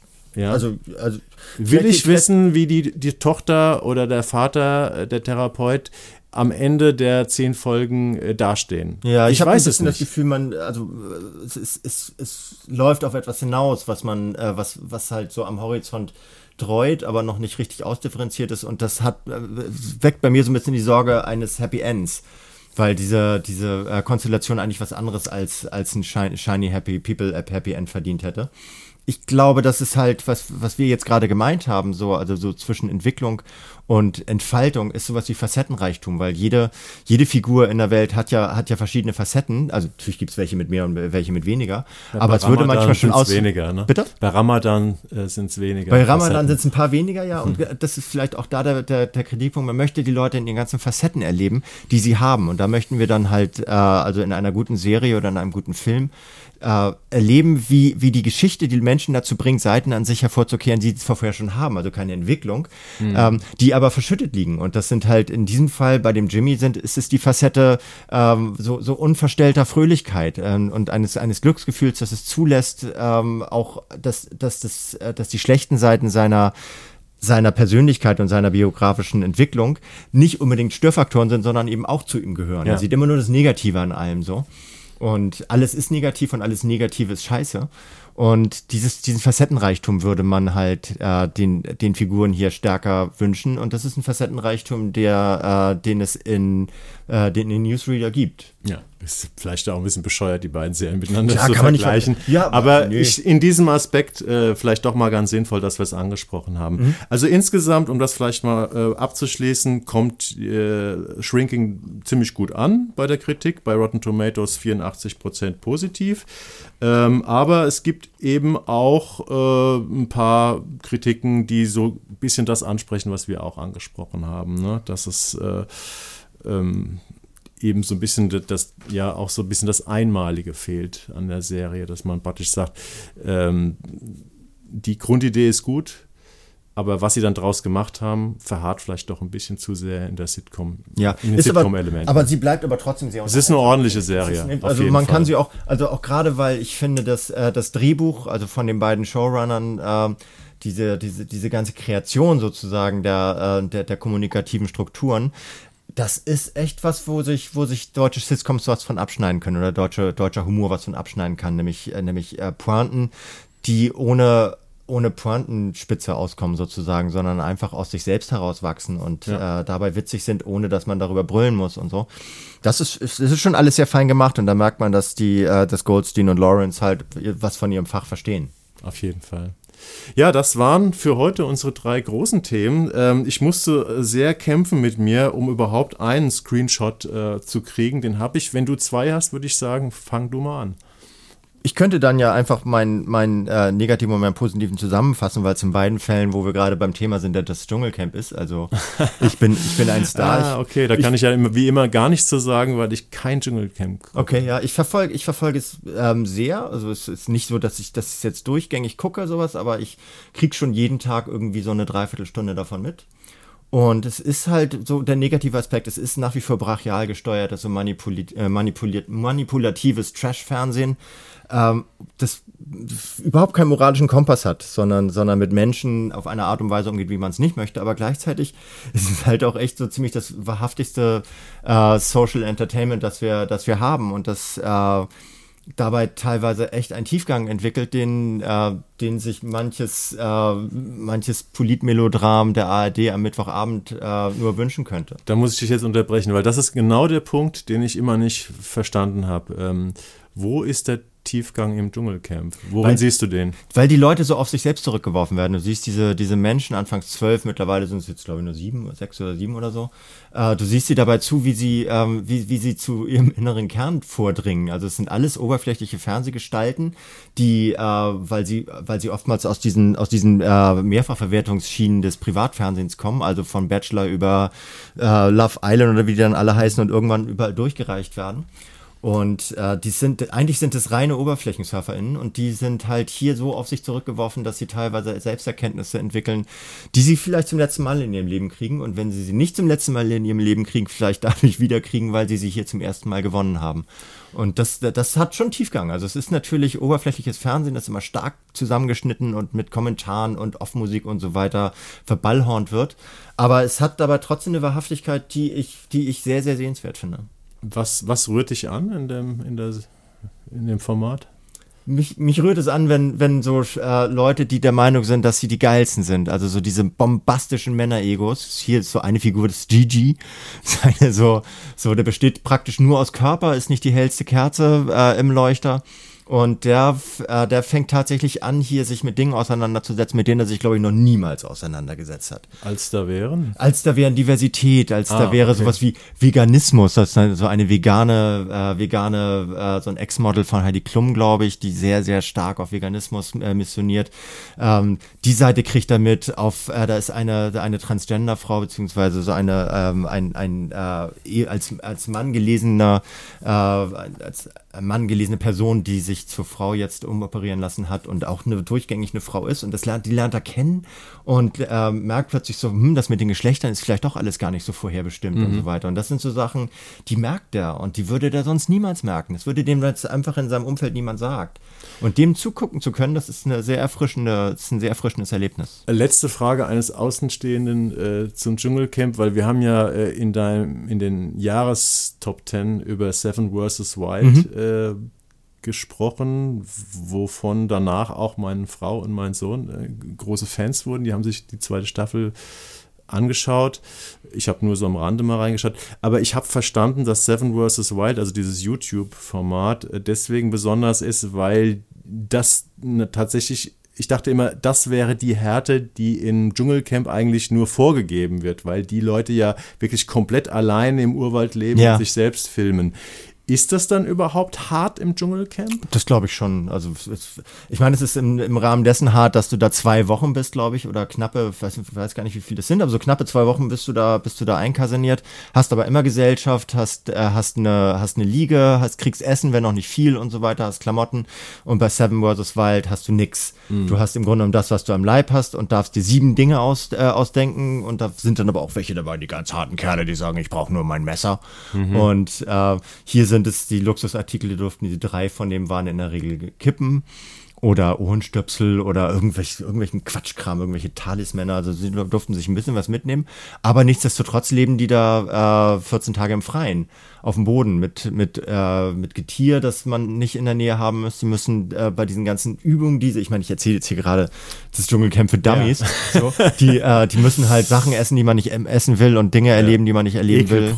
Und dabei mit, mit Leuten, mit denen man auch nicht eigentlich, mit dem möchte ja niemand, äh, also jetzt nicht im Einzelfall, aber möchte, äh, niemand möchte mit zwölf solchen Charakteren zusammen Urlaub machen. Das ist so. vielleicht die härteste Prüfung. Das ist diese vielleicht Leute, die, die da mit dir im Dschungelcamp sind. Genau. Und da müssen die sich miteinander, die müssen sich, sich zusammenrütteln und müssen miteinander einen Umgang finden ja. und müssen, müssen oftmals gemeinsam Dinge anpacken, damit das einigermaßen läuft und damit sie nicht nur jeder, äh, jeder und jede pro Tag eine Schale Reis bekommen, weil die haben Hunger. Und das glaube ich denen auch. Also natürlich ist da viel gescriptet. So vielleicht mehr als wir ahnen. Aber selbst das, äh, das was nicht gescriptet ist, ist, äh, ist schon auch rough da. Also ich möchte da nicht rein. Mhm. Und äh, deswegen habe ich aber auch negativ und positiv. Es ist tatsächlich wirklich, äh, es ist moralisch höchst bedenklich, was wir da zu sehen bekommen. Und es ist extrem voyeuristisch und auch äh, da ist, da war zum Beispiel eine Borderlinerin dabei oder zumindest so eine bipolare Persönlichkeit. Es ist nicht ganz klar, was so ihr Krankheitsbild war. Die in so einen Zusammenhang zu schicken und ständig unter Kamerabeobachtung zu setzen, das ist schon heikel. So, und es wird, widerspricht, glaube ich, auch teilweise den Statuten, die sich die RTL selber gegeben hat für dieses Format. Mhm. Das heißt, es ist auch, die wollen Leute auch, ähm, auch bloßstellen und wollen Leute, äh, wollen die Fehler der Leute hervorheben und nicht unbedingt die positiven Seiten und so. Alles moralisch schwer bedenklich, alles aber sau unterhaltsam. Hm. Ja, mein äh, Screenshot ist tendenziell auch negativ und er kommt tatsächlich auch von RTL beziehungsweise von RTL Plus. Äh, bei RTL gibt es gerade so eine ganz originell eine Grimmi-Offensive am Dienstag. Ähm, das halt, schreibt sich dann auch gerne Dienst-Tag, mhm. weil es äh, ja oft um Polizeiserien oder Polizisten geht. Ähm, da läuft gerade jetzt irgendwie das erste Format mit Henrik Durin, äh, Dünentod. Ich habe es nicht gesehen, läuft schon. Und danach kommt ein anderes Format was ich vom Ansatz her eigentlich ganz interessant finde, worüber ich geschrieben habe. Ich habe mir auch die beiden Filme angeschaut und zwar heißt das Sonderlage, mhm. der Hamburg-Krimi. Habe ich und auch gesehen. Hast du auch gesehen? Ja, den da, ersten Teil. Da spielt Henny Rehns, die ich eigentlich für eine ganz gute Schauspielerin halte, mit der ich mich auch dazu unterhalten habe, ähm, eine Polizeiführerin, und solche äh, Menschen gibt es tatsächlich. Es gibt wohl in den meisten großen Metropolen. Äh, wenn eine Sonderlage eintritt, also sprich Terroranschlag, Amoklauf, Entführung, findet sich praktisch in so einer Zentrale, die mit großen Videowänden, die sind wohl in echt nicht ganz so groß wie in, der, wie in, der, wie in dem Film, finden sich Spezialistenteams zusammen, die halt die verschiedenen Aspekte, die verschiedenen Gewerke von so einem Einsatz, auch die Kommunikation koordinieren. Und diese Polizeiführerin ähm, spielt eben Henny Rehns in der Sonderlage. Es gibt äh, am 7.2. läuft bei RTL Plus der erste Film, eine Woche später der zweite und jeweils eine Woche versetzt äh, dann im linearen Programm. Der Angriff 14.2 äh, und die zweite Film läuft eine Woche später. Und ich fand es am Anfang tatsächlich ganz gut, ähm, so die erste halbe Stunde, weil man diese Abläufe in diesem, ist kein Newsroom, aber auf eine gewisse Art auch ein Newsroom, äh, in dieser Einsatzzentrale eben relativ ja, realistisch äh, mitbekommt. Und danach aber, wenn der Fall sich fortspinnt, wird das ein unglaublicher Mumpitz. Also das ist dann irgendwie, äh, so wie die Bösewichte ins Spiel kommen, das ist dann auch in beiden Filmen der Fall, wird es ein bisschen unfreiwillig komisch. Und Norbert Eberlein, der das Ganze geschrieben hat, ist eigentlich ein guter Autor, der hat einen Grimme-Preis für die Amazon-Serie Beat, die ich auch ganz gut fand mhm. eigentlich, bekommen. Der hat hier, sagen wir so, ganz gut angefangen ähm, mit so einem kleinen trojanischen Pferd im Krimi-Genre, in dem er halt praktisch so einen besonderen Aspekt der Krimi-Landschaft oder der Polizeiarbeit beleuchtet und ist dann aber bei einem absoluten Räuberpistolen-Krimi gelandet, der dann ähm, irgendwie, ja, irgendwie nicht, nicht leicht zu ertragen ist. Ja. Du hast es auch gesehen. Wie Ich habe es gesehen, denn? ja, ja, das, also wir wollten ja eigentlich in den Screenshots gar nicht so in die Tiefe gehen, sondern nur was wir reinpoppen lassen, aber ähm, es ist tatsächlich so, du hast auch den Dünentod gesehen? Den Dünentod habe ich nicht gesehen. Ah ja, nee. okay, der Dünentod Der weiß noch, gar schlimmer, nicht, dass oder? er, dass er eine Comedy ist. Das Ah, weiß okay. RTL auch noch nicht. So, das muss man denen dann irgendwann mal sagen. Das ist wirklich nicht nur, nicht nur, es ist auf eine Art unfreiwillig komisch, dass du wirklich die ganze Zeit weinen möchtest, weil es so ein Müll ist. Und ähm, aber dieser, dieser, äh, die Sonderlage fand ich auch da, mit dem, was du gesagt hast, so die, äh, diese, diese Kammerspielartige Konstellation in dieser, in diesem Raum. Der Ansatz ist gut. es viel natürlich, so, so sieht das natürlich nicht aus. Das ist so ein bisschen wie, wie äh, CSI, wo immer alles so in blaues Licht getaucht ist und so weiter. Das sieht wahrscheinlich sehr viel nüchterner aus. Aber ähm, das ist gut gezeichnet. Die Henny Rehns macht das gut. Die hat ganz große Momente da drin, wenn sie irgendwie ähm, reinkommt, ihr, ihr Team be ähm, begrüßt und sagt, ähm, ja, das ist mein Name, das ist mein Team. Äh, ich werde manchmal unfreundlich sein, das ist nicht persönlich gemeint. Ähm, wenn es, wenn das und das ist, mache ich das und das. Äh, sagt mir jetzt mal eure Vornamen, eure Nachnamen, merke ich mir eh nicht. Ja. Und es darf keiner reden, nur wenn sie äh, die fragt, damit keine Durcheinanderkommunikation. Genau, wird gemeldet. Das sind so und ganz interessante Ja. Aspekte an diesem Job, die, die ich dann ganz gut dargestellt fand am Anfang. Ja, und das ist, der Rest ist tatsächlich, das ist dann Action oder das ist dann RTL und da spielt es natürlich Ja. auch wieder in der Clan-Szene und sie versuchen immer wieder zu sagen, so, äh, das ist doch Racial Profiling und so weiter, also Mhm. lassen so, lassen so diversitätskritische äh, t- kritische Aspekte einpoppen, also so an einer, an einer äh, Ja. heteronormativen äh, Mehrheitsgesellschaft. und dann spitzt sich das aber alles darauf zu, dass alle, dass alle Ausländer Kriminelle sind. So. Mhm. Und das ist wirklich, also das ist Quatsch. Aber so, ich finde tatsächlich, es hat einen guten Ansatz mit dieser, mit dieser Lage und ich glaube, man könnte dem glatt eine Chance geben, wenn es nicht so aufgebläht wird das Ja, nächste Mal. also der Autor hätte einfach mal den, den Anfang irgendwie weiter durchziehen Genau. müssen, dann genau. Kann man vielleicht spielen was- lassen. So. wäre es vielleicht was geworden. Aber letzte Frage oder beziehungsweise letztes Thema, vielleicht weil du es ja auch gesehen hast. Ich habe mich ganz stark gefragt bei Sonderlage oder generell bei dieser Krimi-Offensive von RTL, welches Publikum wollen die damit überhaupt erreichen? Weil es gibt ja das öffentlich-rechtliche äh, Krimi-Publikum, was ja sehr, sehr groß ist zu unserem Leidwesen. Deswegen müssen wir immer wieder diese eher betulichen Ermittler, klassischen Fernsehspiel-Ermittlungskrimis uns angucken. Und dann gibt es halt ambitioniertere Formate, die mögen jetzt auch nicht immer toll sein, ähm, wo man ein bisschen mehr probieren kann, erzählerisch bei den Streamingdiensten. Und dazwischen haben wir jetzt hier einen Privatsender, der auf lineares Publikum abzielt, denke ich mal. Äh, Ich glaube nicht, dass sich so viele RTL Plus holen, weil da eine Woche früher Sonderlage kommt. Äh, Aber glaubst du, dass das funktioniert? Gibt es dieses Publikum? Weil ich, früher war es ja so, die Privaten haben so, so, so, so Haut drauf äh, Sachen gemacht, die sich die Öffentlich-Rechtlichen nicht getraut haben. Und da hat man ein Publikum mitgefunden. Aber mittlerweile gibt es doch dieses Publikum gar nicht mehr. Die gucken, die gucken doch dann eher Netflix oder Amazon oder Ich weiß so. nicht, es gibt oder? ja immer noch das Cobra 11 Publikum, die haben immer noch Ja. stabil irgendwie dreieinhalb Millionen ZuschauerInnen. Und da glaube ich, dass sie die, die wollen sie abholen. Also so, dass deswegen auch der Act- Action-Anteil. Also sie, vielleicht wollen sie sogar versuchen, dem, dem äh, klassischen Cobra 11 Publikum so ein bisschen Anspruch unterzujubeln. So, das wäre dann sogar richtig honorig. Du hast tatsächlich recht, Cobra 11 gibt es immer noch. ne? Als Das Filme heißt, Ja, aber als Serie nicht Als mehr? Serie nicht mehr, Ah, ja, nee, das sind okay. jetzt Filme. Aber dass, dass die Serie nicht mehr gibt, nach, keine Ahnung, 37 Jahren, äh, spricht ja auch ein bisschen dafür, dass sich das Nutzungsverhalten der, äh, der, der FernsehzuschauerInnen Das gewandelt stimmt, aber ist natürlich auch ein Trojaner, wenn du jetzt nicht mehr, äh, was wie viele Folgen das pro Jahr waren, irgendwie so 16 Folgen oder sowas, äh, jetzt ersetzt durch äh, vier lang, äh, vier Spielfilme, ist es ja immer noch vergleichbar. So. Ja. Na gut, Na äh, gut. unser Screenshot ist eher zu so einer RTL, äh, so einem kleinen RTL-Special geworden. Ähm, aber ja, kann man ja auch mal drüber Kann man auch reden. machen. Ist ja auch nicht, also gerade RTL Plus macht ja auch, macht ja auch anspruchsvolle Sachen teilweise so. Warum nicht? Ja, die Chirac-Nummer hatten wir übrigens gar nicht in unseren Jahrescharts drin, ne? Nee? Nee, aber wahrscheinlich kurz dahinter. Weil es zu viele Beiden. gute Sachen gab. Genau. Okay. Ja, damit sind wir für heute durch und äh, wir äh, hören uns dann wieder im Februar. Mhm. Ich glaube, wir haben noch nicht darüber gesprochen, was wir dann machen werden. Nö, aber es gibt wieder gute Sachen, über die wir reden können und, an, äh, und akzeptablen Trash. Genau. Dann äh, bedanke ich mich bei euch fürs Zuhören und bleibt gesund und wir hören uns in 14 Tagen wieder. Bis bald. Tschüss. Och eine noch, der Fernsehpodcast.